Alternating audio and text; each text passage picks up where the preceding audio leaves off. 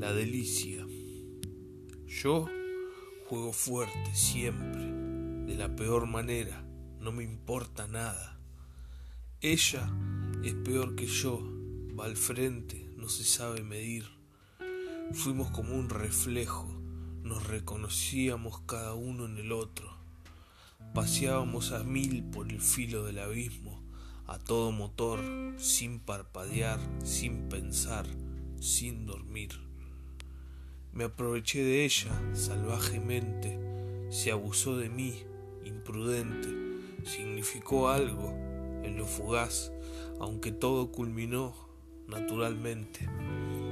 En el instante preciso en el que la magia se fue, me di cuenta de que ella también. Desde ahí, en la noche eterna ansié, nunca más la delicia supo igual.